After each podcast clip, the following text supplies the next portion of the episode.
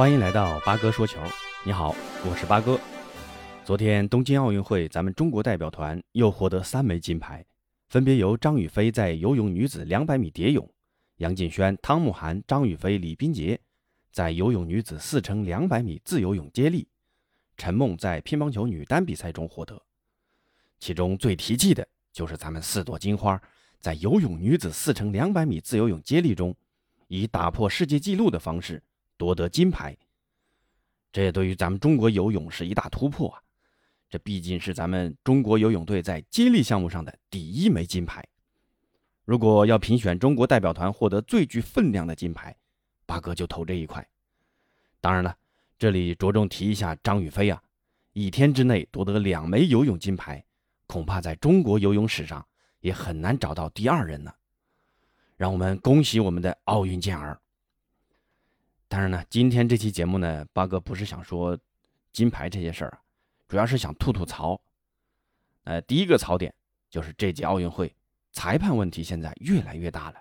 在前天的男子体操全能决赛中，咱们中国的肖若腾就是被裁判的错误判罚丢失了金牌。日本的桥本大辉那么大的失误，裁判还给高分，就因为人家是东道主。肖若腾呢表现那么完美。但裁判以落地时没有向裁判眼神示意这样莫须有的问题而扣分。相信很多听友在各大社交平台已经看到过桥本大辉跳马比赛落地的那个大失误啊，就跳成那个样子都已经出界了，还能给跟肖若腾一样的十四点七的高分。而且对于咱们的申诉啊，裁判选择申诉失败，这裁判亏不亏心呢？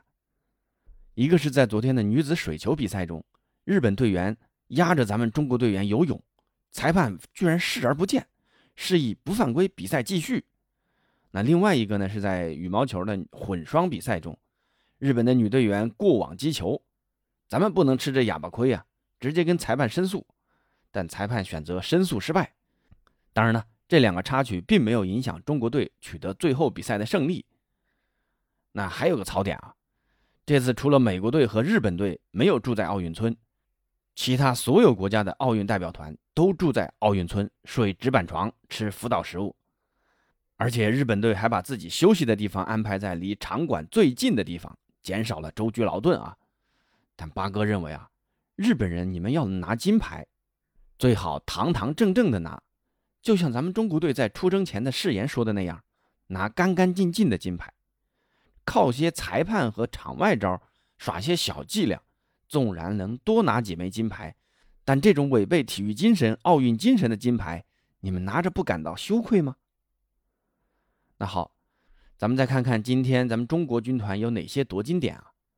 已经提前预定金牌的有两枚，分别是乒乓球男单决赛，马龙将和樊振东争夺冠军；另外一枚是羽毛球混双决赛，雅思组合郑思维、黄雅琼和与队友王懿律。和黄东萍在昨天上午的半决赛中同时取胜，胜利会师决赛。话说八哥还跟黄雅琼有一点点小小的联系啊。我老婆呢以前在浙江银江羽毛球俱乐部上班，当时黄雅琼就在浙江银江俱乐部打羽毛球超级联赛。不过当时黄雅琼还小啊，没想到现在都已经出现在奥运会赛场为国争光了，好样的，加油，雅琼！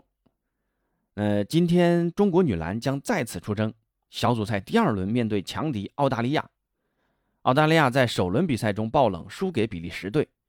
如果本场比赛中国队能击败澳大利亚队，将会提前锁定小组出线名额。另外，今天奥运会金牌大户啊，田径项目将正式开赛。咱们中国队的巩立姣将在女子铅球项目参加该项目的预赛。巩立姣也是咱们在田径项目最有希望夺金的田径选手。不过，随着田径项目的开始啊，金牌榜将会发生较大的变化。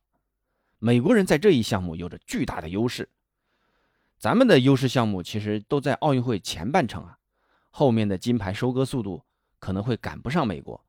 但是，咱们的奥运健儿还是要尽全力拼搏，加油吧！今天的介绍到此结束，欢迎关注、订阅、点赞，咱们下次见。